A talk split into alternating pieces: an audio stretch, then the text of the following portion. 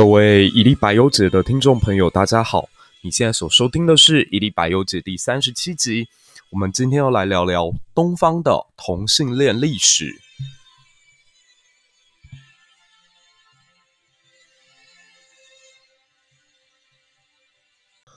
今天是二零二零年的十月三十号，那距离美国总统大选只剩下四天左右的时间。为了缓解一下大家在选战过程当中感到非常焦虑的心情，我们今天切换一下角度来聊一个不一样的话题。今天原定有一场由基督教团体所举办的国家祈祷早餐会要在台北举行。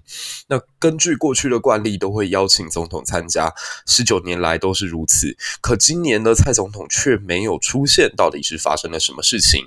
居然是因为蔡总统在前几天于脸书当中张贴了一张文章，表达了自己对同志大游行的支持，这导致基督教团体非常的跳脚，觉得这违背了他们自己的教义，因此他们对总统府传递了。一个非常不客气的通知，说总统可以不用来出席了，只要派代表来参加就可以。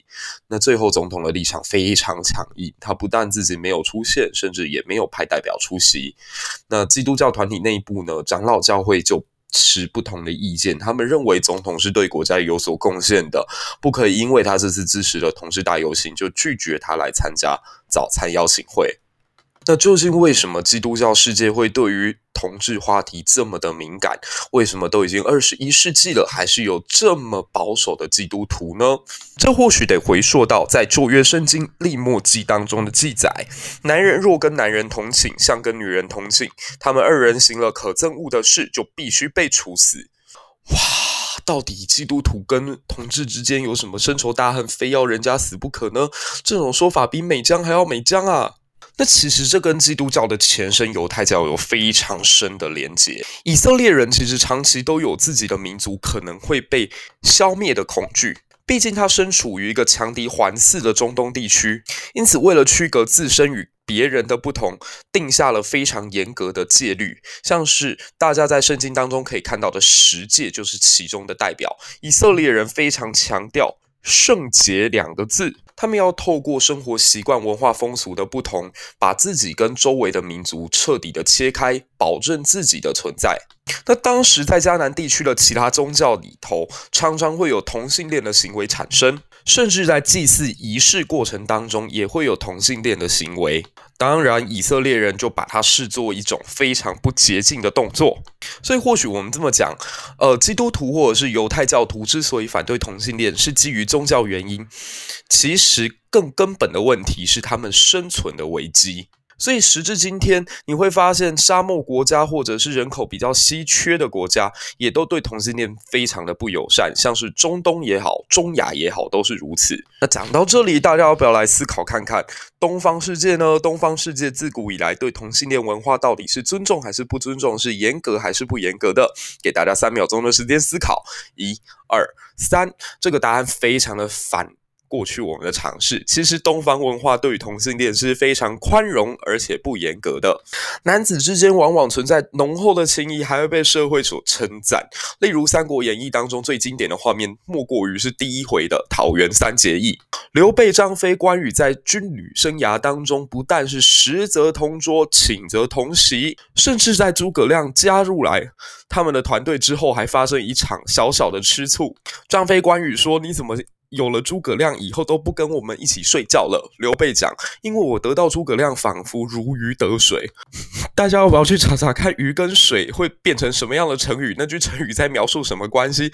刘备，你跟诸葛亮还好吗？这时候我们还不得不替关羽跟张飞讲一句：“诸葛村夫你他。”那其实不止在小说当中哦，连我们儒家文化最标榜的《诗经》里头，也具体展现出男子与男子之间深厚的情谊，而且还被歌颂。大家应该最熟悉的《诗经》就是“关关雎鸠，在河之洲”。对，这首诗在描述的就是男生与女生之间彼此互相倾慕的画面。但大家可能不知道的是，在《诗经》里头有很多篇章讲的就是同性恋的关系，像是。执子之手，与子偕老，这句诗在初听之下会以为是男生对女生结婚的时候所许下的百年承诺，但如果大家去翻原文，就会发现它出自于盲风的《击鼓》。《击鼓》是一篇在讲两个男生正准备要随着国家的军队出征，那不知道彼此到底能不能活过这一场战争，所以才讲出了“死生契阔，与子成说，执子之手，与子偕老”，希望你我都可。可以活到未来，希望我们能携手共度。所以有的时候典故不要乱用。自从我知道这件事情之后，每次在结婚典礼上面看到背景写着“执子之手，与子偕老”，画面都会出现让我感觉到不协调的氛围。那其实连我们在国中的时候读过的《子经》也可能是一首描述同性恋的诗，各位一定都有背过。青青子衿，悠悠我心。纵我不往，子宁不嗣音。一日不见，如三月兮。大家应该都还记得，当时课本当中对“青经”两个字的解释是学生穿的衣服。古代的学校只有男生才会去上课，所以。当中所讲的“青青子衿，悠悠我心”，是一个同学对于同学之间表达倾慕的感情。那当然，最近我还有看到有一些论文在讲，其实他讲的不是学生与学生之间哦，而是讲老师与学生之间。所以古代就存在师生恋了，而且还是男生与男生。那这也不只出现在东方，西方世界更多。大家如果有兴趣的话，去找找希腊的美少年之恋。就希腊他们有一个传统是。大概到十三、十四岁左右的男孩会去找一个二十三四岁的男生当成学习的目标跟榜样，他们两个人之间就情同师生、情同父子、情同兄弟、情同手足。但往往这个二十几岁的男孩会教他教这个小男孩世上一切的道理。从算术、农作、商业经营，一直到性行为，那他们甚至会模拟在床上发生的这个关系，所以在希腊师生之间似乎也存在非常禁忌的话题。那刚刚我所提到的《盲风》也好，或《紫金》也好，其实这两首诗都出自于正位之地，就是古代文化特别繁盛，然后经济特别繁荣，食物特别不缺，人们过得特别舒服的地方。这种地方当然就会众生呃娱乐当中，他们就会比较自然的去接受自己所想要的东西。那大家听到这里可能会觉得，正风本来就是有奔放性渴望的这个倾向。孔子不是讲过正位都是靡靡之音吗？那其他地方又如何呢？诶，那我们就调转一下镜头来看看孔子所生的鲁国。鲁国其实算是当时东周列国当中最为保守、最为古老、最为重礼的地方了，可就算这个地方都还是有同性恋的记载，而且主角还是鲁国的太子。当时齐国呢有一次要入侵鲁国，那鲁国太子公叔兀人就带自己的男朋友一起共赴战场，结果最为让人伤心的是，这两个人双双在沙场之上贡献了自己的生命。那鲁国的民风因为比较保守，所以就只收敛了太子的尸身，而不知道到底该不该替她男朋友举办葬礼。结果这个时候有一个人就跳出来讲哦：“能执干戈以为社稷者，怎不可不葬？”这个曾经捍卫我们国家、为国家付出生命的人，无论他的性向如何，我们都应该帮他下葬。这个讲法这么前卫的家伙，居然是谁呢？答案是孔子。而且这个段记录还不是出自于网络上的野史，而是出自于《大代礼记》以及左丘明所写的《春秋左传》。大家有没有忽然间觉得东周的社会比我们现在所想象的还要来得开放许多？那等到战国以后，那种男风就更加盛行，就是男子与男子之间谈恋爱的状况越来越多。最有名的呢是北方有一位魏国国王的男宠叫龙阳君，以及南方非常有名的一位文学弄臣屈原。对，大家没有听错，就是后来跳汨罗江自杀的屈原。他根据。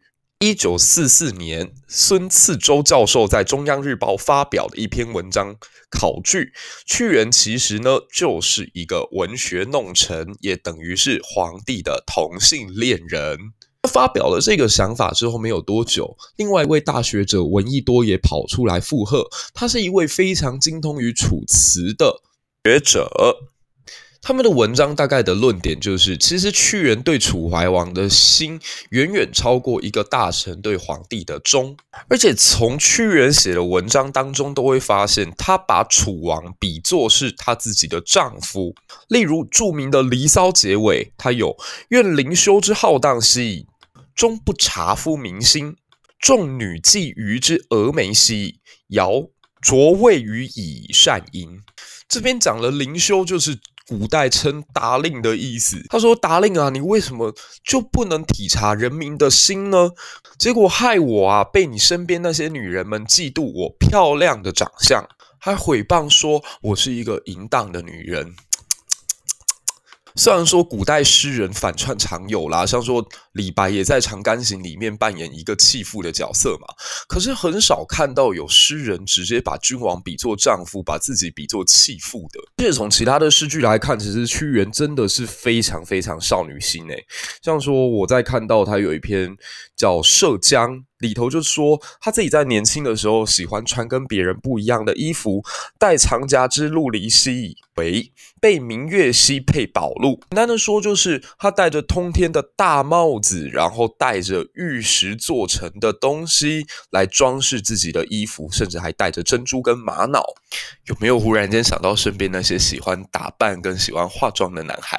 所以屈原算是一个内心非常纤细的少年，这也可以从另外一个侧面来观察。自古以来，所有的忠臣都是，但是屈原的死法却非常的温柔婉约。他最后是跳这个汨罗江。那到了汉代之后呢，更是男男恋的狂潮。刚刚讲的都还只是呃什么诸侯与大臣之间，大臣与诸侯之间。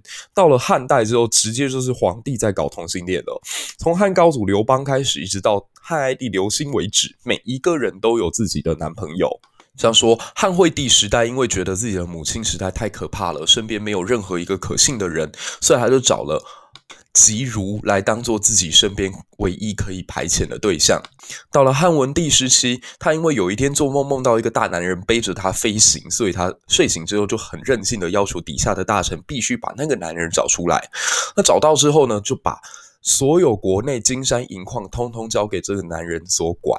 这个男人的名字叫邓通，在《史记》当中还有自己的传。那最夸张、最夸张的，应该就是汉武帝了。汉武帝的故事，应该如果今天听完我说，你会觉得这家伙真的太夸张。他在他还没当上太子之前哦，他是胶东王的时候，就爱上了一个小男孩叫韩嫣。那韩嫣跟他感情实在太好了，就两个人每天形影不离，交不离妻，妻不离娇。结果这件事情被当时的皇后知道，就是汉武帝的妈妈。那汉武帝的妈妈非常生气，就把韩嫣给杀了。原因很简单，因为当时汉武帝还不是太子，如果他做出这些出格的事情，万一他爸爸发现的话，那就不利他的夺嫡之路。可等到他真正成为太子、成为皇帝之后呢？诶，本性渐露，他现在没有了韩嫣，就把韩嫣的弟弟接进皇宫里，继续重温旧梦。那你以为他只有一个男朋友吗？错，后来他娶了一个老婆叫卫子夫。他听说卫子夫的这个哥哥，诶，还是弟弟啊？反正就是他的兄弟哦，长得也非常的不错，于是跟他感情也非常非常的好，居然两个人还会一起上厕所。《史记》里头留下一个非常让人有悬念的记录。他说，这一位卫子夫的哥哥呢，他是以柔和柔自媚于上。媚啊，大家猜猜看，“妹”这个字是什么意思？哎，对，卫子夫这位兄弟就是后来的汉朝大将军卫青，打匈奴的那一位。然后汉武帝这还不够，后来他有另外一个老婆叫做李夫人，他跟李夫人的哥哥李延年的关系也非常非常的好。那李延年因为善于作诗词，又会做音乐，所以天天陪侍在皇帝身边，甚至还跟皇帝一起睡觉。我可以接受多元成家了，但是像汉武帝这样多批成家的，我真的是打一个问号，态度保留。那祖先这个样子，后代就有样学样喽。后来汉武帝有一个子孙叫汉成帝，也是一个男女皆可的皇帝。他跟张放，呃，有一个帅哥叫张放，与他之间也是同吃同住。汉书当中还记载哦，张放的容貌疏丽，与上卧起，宠爱殊绝。但至少汉成帝还有娶老婆，呃，老婆都还蛮正的哦，就是历史上非常有名的赵飞燕跟赵合德。可汉成帝的接班人刘欣就更扯了，汉哀帝是直接不跟女生发生关系，他最爱最爱的就是他的侍卫董贤，所以还留下一句成语叫断袖之癖。不过这段感情是没有什么值得好歌颂的，因为汉哀帝爱这个董贤是爱得太超过了，他居然为了表达对他的荣宠，在没有什么经验的状况之下，直接提拔董贤担任当时汉朝的大司马大将军。各位要记得，大司马大将军等于是现在的行政院长兼国防部长啊，就让一个二十几岁毫无经验的小青年就当上这个位置，这再怎么样都实在是让人难以苟同。那汉朝灭亡之后呢，好像暂时南风有停止，可实际上到了魏晋时代，天下再次大乱，男子追求美的风气兴盛之后，同性恋的事情就又出现了。例如最有名的就是曹操的这个孙子哦，魏明帝曹叡，他就自己养了一个男宠。呵呵，根据我从《三国志》找到的资料，这个男宠跟自己居然还有亲戚关系，跟曹叡本身是有亲戚关系的皇亲国戚啊。那那时候的北方也帅哥层出不穷哦，像说非常有名的傅粉何郎，有一位叫何晏的大臣呢。由于他脸长得很白，所以皇帝一直怀疑他是不是擦了粉之后才来上朝。所以有一次就在朝堂之上赏赐他一碗面喝。但那个时候是夏天、啊，所以那碗面吃下去的时候，这位何晏呢是满头大汗，狂擦汗不止。结果皇帝发现，哎呦，他擦了汗之后，不但粉没有掉，那不是粉啊，他是真的天生就这么白啊。现在反而。一碗汤面下去，让他更加显得晶莹剔透了。那还有另外一位帅哥，叫做王继。王继是帅到让他自己的爸爸都讲出“生而如此，足为人义啊”的地步。然后这个王继家的。基因有够好，他的外甥呢是一个更帅更帅的人，叫魏介。魏介大概是历史上死得最冤的一个哦，他死法是因为他被围围观，然后围观太久之后，他压力太大就死掉了，所以留下一句成语叫“看杀魏介”，帅到被人家看到死啊！天哪，这到底是什么样的境界啊？那同时代还有被丢水果的潘安，还有帅到。被后来用琳琅满目形容的王家诸公子们，那这些人之间也偶尔会出现一起出游啊，然后感情特别好啊，被认为他们彼此有同性恋啊的状况。像是《世说新语》的闲缘篇当中就有一个这样的故事。竹林七贤之一的山涛认识了阮籍跟嵇康以后，这三个人常常形影不离。那山涛的老婆就觉得很奇怪啊，为什么你们三个人常常可以聊天聊到通宵达旦？莫非做了什么我不知道的事情吗？所以有一天早上就跑去问山涛说：“哎，我问你哦，你跟嵇康还有阮籍是什么关系啊？然后你们有没有偷偷做一些不让我知道的事？”山涛眼睛突然间飘向窗外，然后悠悠的来了一句：“我们三个人之间如同……”永远不可分开的兄弟，嗯，居然没有直接面对这个问题，所以这让山涛的老婆觉得很好奇，你们三个一定有鬼。有一天晚上就特别摆下了酒席，然后好酒好肉的招待了阮籍跟嵇康两个人来自己的家里，然后等到深夜的时候，就叫他们两个说：“哎呀，不要回去了，住客房吧，我们这边还有一个房间。”这样，那。阮籍跟嵇康就接受了，他们就走到房间去。他走到房间之后呢，这个山涛的老婆也很无聊哦，他居然就在这个房间的门口就凿住了一个小小的洞，观察这两个人在里头做些什么事情。那画面直接切到隔天早上，话说当山涛的老婆眼睛充满了血丝，走到了山涛面前。然后山涛就问他说：“诶，你怎么搞的？你昨天看到的什么啊？他们两个厉害吧？”然后山涛的老婆就告诉他说：“对，他们两个真的很厉害耶，比你还要厉害。”那山涛就说：“对，他们私底下也都是这么说的。”那大家只要记得一个规律哦，就是只要世道一乱，天下一乱，那人们就会开始追求美，男性就与男性之间会产生一些特别的感情，所以你会发现时代越乱的时候，好像同性恋的记载就特别的多。那一直到了明朝末年，乱世又来了，所以又进入了一个同性风气的巅峰时期。那当时的北方可以说是情欲流荡，流荡到非常的离谱。大家可以去看看《金瓶梅》里头所描述的西门庆，不是只有五个老婆、六个老婆、七个小妾之类的，他外面还有养着男宠诶那真实人生当中呢，我们可以看到大戏曲家屠龙就是因为太爱好男宠了，所以后来被朝廷贬斥。公安三袁当中的袁中道甚至还自己说自己啊有分桃断袖之癖呀，与沈约同病。诗人陈维松更是直接跟一个男演员在一起，叫徐子云，他们谈了一段还蛮惊心动魄的恋爱。啊，中国的东南方也不遑多让，他们甚至形成了最早的同性婚姻形式，就是所谓的契约关系。所以，我们大家很熟悉的郑芝龙跟李诞之间，可能就存在着这样子的关联。那我们会对于中国传统好像比较保守，不太能够接受男与男之间的感情，可能跟呃清代中末期有关。一个朝代它开始。遇到外来的压力的时候，他就会变得比较保守。就像刚刚讲到的，犹太人之所以会这么的憎恨同性恋，是因为他本身民族有需要。那清代到了晚期，西方势力越来越强，他们必须开始走向一条更加保守的道路，以免自己的民族加速的丧失自我。所以在清代的嘉庆年间，就有一个在北京的这样的故事。有一个小男孩叫做邢大，他八岁的时候呢，父亲就病死了，所以妈妈就带他到北京这附近求生。结果到了十一岁，他妈妈也离开了人世。那他唯一的长辈是一个远房亲戚叫弘大，宏大就把邢大带到东直街去当学徒，学做鞋子跟靴子。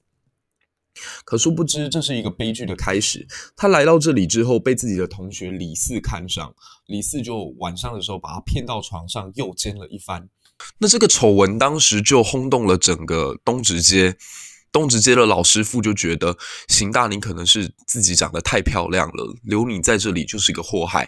对，那是也是一个会检讨被害者的年代，就觉得，呃，你会被强暴，一定是因为自己穿得太暴露。所以身边如果还有人存在这种思想的话，不妨把他送回十九世纪的中国去。所以万般无奈之下呢，他的这个远房亲戚洪大就本来把这个邢大给领回去。不确定是心态当中出现了什么样的变化哦，他居然看这个邢大越看越漂亮，宏大就要求邢大把头发留长，你干脆就当我的小妾吧。看到这一段的时候，我就想到《霸王别姬》里头陈蝶衣的那句话：“我本是男儿郎，又不是女娇娥。”那宏大后来就生病了，他得到了非常严重的，应该是肺病，所以常常咳出血来。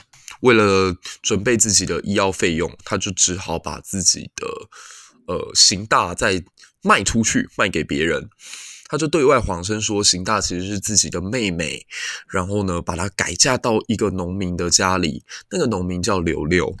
刘六在新婚之夜的时候，居然完全没有发现邢大是个男孩，诶，然后与他相处了好几年，才在有一天突然间惊觉，不对，我现在娶回来的根本不是女生，是一个男生。但两个人之间也这样子好上了好几年了，所以刘六也没有发作，就当成没这回事。那后来。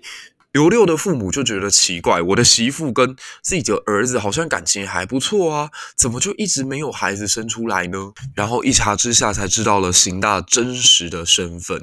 邢大为了能够活下去，能够继续在这个家当中，所以他就假装说自己是狐仙，他用狐仙之名来吓坏自己的公婆，把他们给吓跑。然后他也用这个身份来帮附近的乡里乡亲治病。以此来赚取一些生活费补贴，因此在清河这个地方维生了十几年。可大家别忘了，清朝毕竟是一个外族，他在统治的时候就会比较对人民强调礼教。哎呀，礼教永远是来约束人民的，不太会约束他们自己啊。所以和珅跟乾隆可以保持关系暧昧不明，但是民间不能出现这样的事情。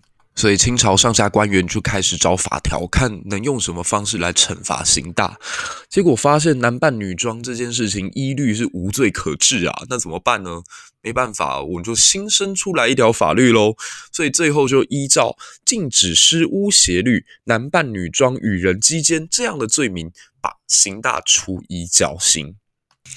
那其实，在东方世界呢，对同性恋还是比西方开放许多喽。东方世界甚至还有同性恋的守护神诶，这讲起来有趣。我会知道这个，居然是因为小的时候看了《戏说台湾》，当中有一集叫“兔儿神弄姻缘，拖行狼姻缘”。话说，这尊神明出现第一次是在袁枚的《子不语》当中。他说，有一位县官叫胡天宝，那胡天宝因为觊觎他上司的美貌，所以有一次趁他上司在上厕所的时候，就在窗外偷看，就被他上司发现之后，上司勃然大怒，就把胡天宝拖下去乱棍打死。打死以后呢，胡天宝来到了阴间，呃，阎罗王知道他的事情，也觉得他很可怜，发现他也没有真的做错什么，还要被世人所耻笑，所以呢，就指定他担任所谓的兔儿神，来保护跟自己一样性向跟别人不一样的人们。那说真的，我觉得台湾社会比起西方很多国家，对同婚也已经是有很高的接受度了。只是老人们对于同婚还是心存一定程度的恐惧。那我在二零一八年，也就是高雄市长大选结束之后，我觉得自己有必要更深入的去理解一下老百姓，或者说我们接触不到的那些。长辈们在想些什么事情？因为我发现他们之所以反对同性恋的一个非常大的原因是他们对死后世界的想象。他们一直就觉得自己的祖先全部归光，干他爸桑赶快，整个都在地底下等着香火来侍奉。如果后代子孙出一个同性恋绝后的话，那以后他怎么去阴间对他的那些祖祖辈辈交代？所以某种程度上可以讲，台湾这个两个世代之间对这个同婚议题的冲突根本原因，其实是对于过去文化背景以及对于死后世界想象的不同所构成的。那二零一九年的时候，政府终于把呃同婚的法案列入了我们当前的法条，立法院通过。那外国媒体称之为这是蔡蔡总统一个非常巨大的政治豪赌。不过，最终二零二零年呢，蔡总统还是以八百一十七万的选票，然后进入到总统的第二个任期当中，也证明了说，其实，在外侮跟外部压力的威胁之下，无论性向、文化认知有多么大的不同，其实我们是可以走在一起的，彼此是可以互相包容这个差异的。所以，多一点对话，少一点冲突哦，一直是我们在节目里面所宣传的一个观点，就是。台湾必须得成为一个更加尊重多元而落实真正平权的社会。所以我在前几期虽然提到了我自己非常的左呃反左派，就是我不太能够接受他们现在美国的呃 Black Lives Matter 或者女权主义的扩张，但是我觉得对人的性向这种非常基本的事情，我们还是要予以尊重。那最后来聊聊对于祈祷会的看法。我是真的很讨厌有一群人每一次都屡屡假借上帝之名来合理化自己的成见。大概每天都把上帝放在自己嘴巴里面的人，也不是真正尊重上帝吧？天理道义这种事情不会谣传，不会结亡，更不会因为你的成见而存在。希望明天的同事大游行一切可以顺利，也希望大家可以争取到自己所期待的权利。